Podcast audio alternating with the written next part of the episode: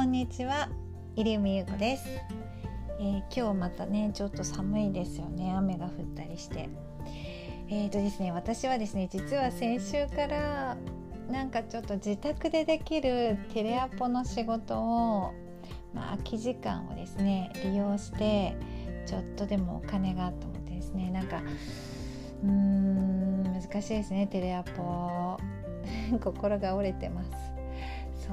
よ。なんかやっぱりちょっとこの最近のここ最近のです年明けからのですねお仕事がこう延期延期みたいな感じで、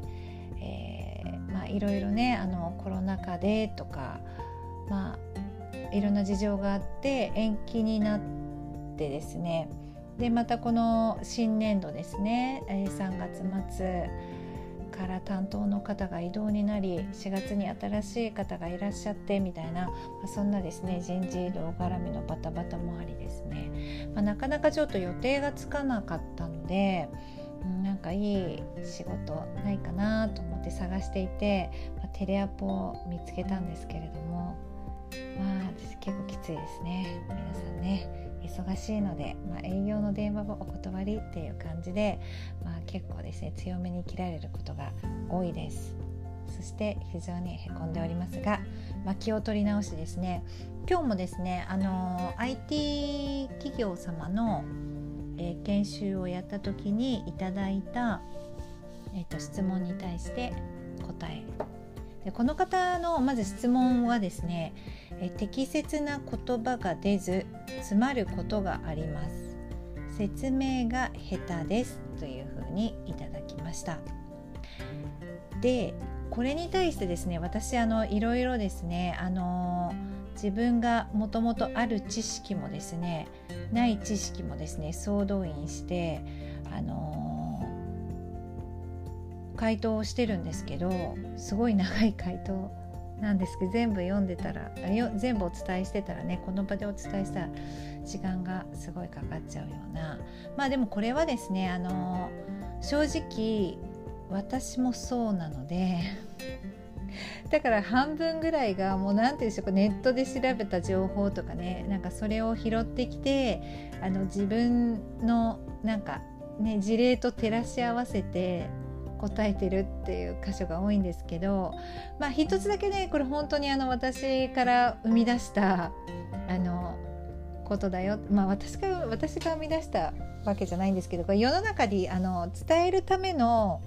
あのなんちゃら法ってねたくさんありますよね。これ私もあのなんかセミナーかなんかで過去ね一回習ったことがあるんですよ。いろんな方法があってでその中で、まあ、それをなんかこう練習したりしてねあのそういうセミナーが1時間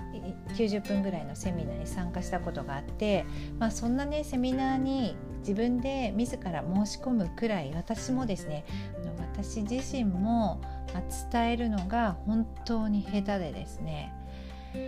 で一体何を言いたいんですかというふうに言われてしまう方のタイプなんですよ。なんでこの方の質問いただけてすごく嬉しいんですけどここね実は私も自信がないんだよなと思いつつですねなんとかこう力になりたいと思ってうーん書いた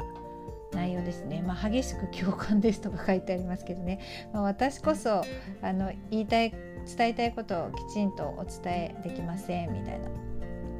まあ、その中でも意識していることをお伝えさせていただきますっていう風なそれをですね今日このあの配信でお伝えしようと思うんですけれども、まあ、販売員の皆さんですねもしお聞きいただいておりましたら売り場ではですねほとんど使わないんですよこういう伝える技術とか。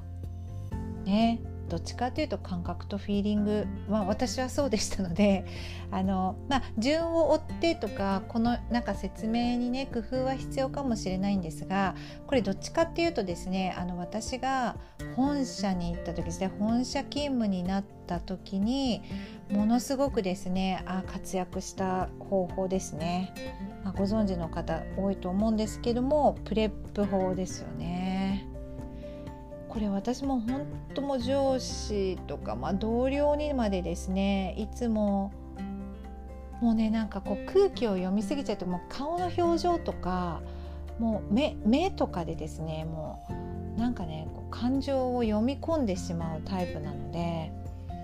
あまた私わけわかんないこと言ってるって言ってこうパニックになってこう自分で潰れていくような なんか伝えたいこと全然伝わらないなみたいな感じのことをまあ経験してですね売り場から本社に行って本社業務ですねこうオフィスワークみたいなのになった時に、まあ、逐一上司に報告しなければいけない。しかも分かりやすく短い時間でっていうのがすごく苦手だったんですけど、まあ、この PREP 法ですね。あの非常に活用しました。で PREP 法に当てはめて、えーと、まだ慣れない時は紙に書いてましたね。紙に書いてメモを持って上司のデスクに行くみたいな。感じですねだからその準備しないとこう言いに行けないのでいきなり「これどうなってんの?」みたいになったらですねもう焦ってもう本当にお尻に汗かくぐらいの、緊張感でやっていてでプレップ法を紙に書いて何回もですね、まあえーと、上司に怒られながらですね戻されながらやっていたらもう紙に書かなくても言えるようになったっていうそうなんですよ。なんかこう新しくこう仕入れ、まあ、バイヤーだったのでとにかく仕入れ業務仕入れしてデリバリーするっていうですね。バイヤーといえどですねほとんどバイイング、ね、あのかっこいいバイヤーっていう感じよりもですね、まあ、既存の商品をですね、まあ、新しい商品なり、まあね、かけた売れてなくなった商品なりなんかそういうものをですね、まあ、買って、えー、各店舗に、えー、適切な量をですねこう納品するっていうのの仕事が多かったんですけどで、まあ、そんな中ですね、えー、こんなことがありましたっていうことを一つご紹介させていただくとある日ですねああ課長がいたんですね。課長ですね。上司は課長ですから。机に課長がいてい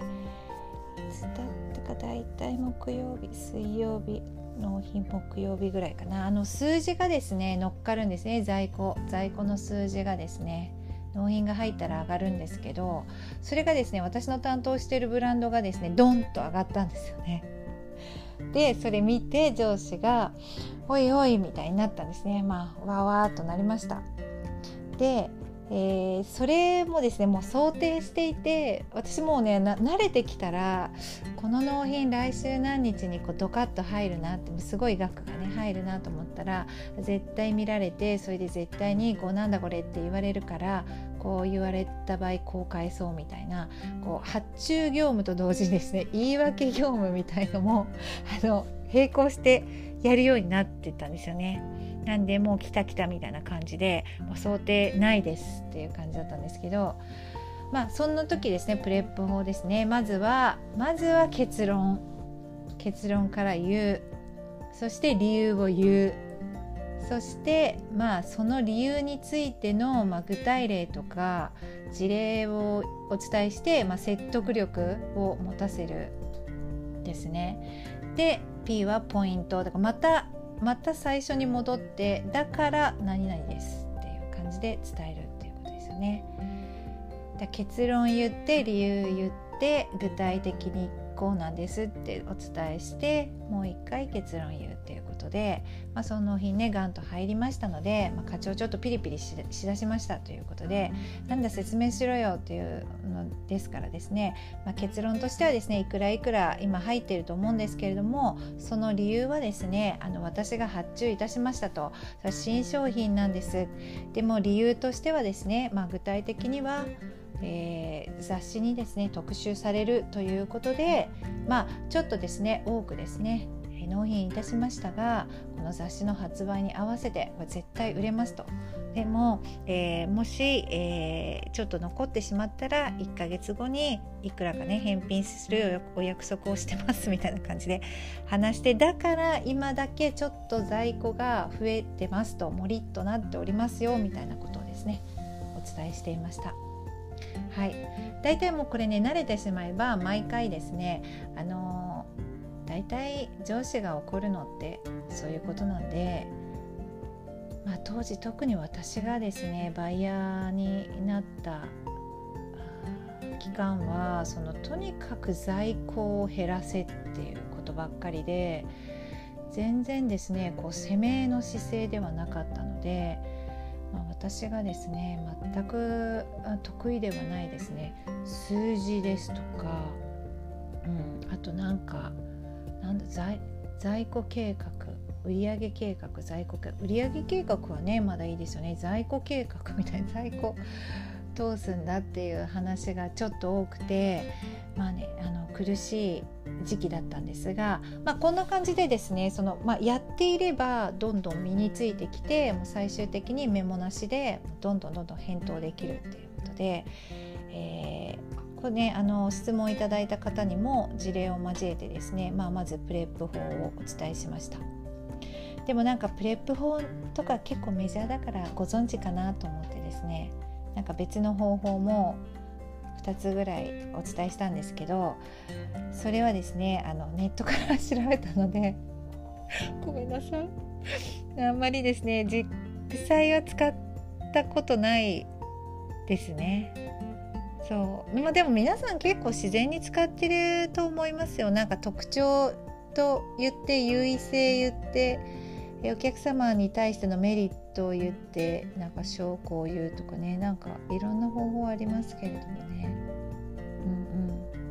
うん、そうですね。なんでまあこの方 IT 業界なのでやはりちょっとねオフィスワークで上司にパッと言われてで伝えるとかですね。上司にこれを相談するっていう時に何かですねいい方法はないですかっていうことだったんですけどまあ私のねあのー使ってきたプレップ法をおすすめしつつですねまああの事前にですね準備初めは事前に準備して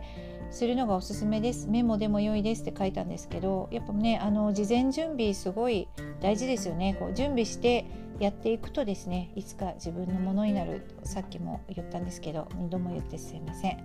まあそんな感じでですね、この方のお答えというかね望むべき、えー、回答になっていれば嬉しいのですがまあ説明がですねあの相手に分かっていただけてお仕事がですね円滑に進むことを願っておりますということですね。最後にお正月だったのでそれでは良いお年をお正月じゃの年末だったのでそれでは良いお年をお迎えくださいとか書いてありますけれどもね。まあそうですね。はい。こういうふうにですねあのー、質問をいただけるのってやっぱすごくね振り返っても嬉しいなと思います。いただいた質問に対して、えー、喜んでもらおうというねあのちょっとマシな質問マシマシな回答を質問じゃないですねマシな回答をさせていただきたいなと思うことでですねいろいろ自分のことを振り返ったり、他のですねもっといい方法あったかなとかですねあのお伝えしたりできるので、うん、あの質問いただいて本当に感謝だなと思います。はいそれではですねまた次回も、えー、こんな感じでえー、質問に対する回答もしあったらまたお話ししたいなと思います。今日は以上です。ありがとうございました。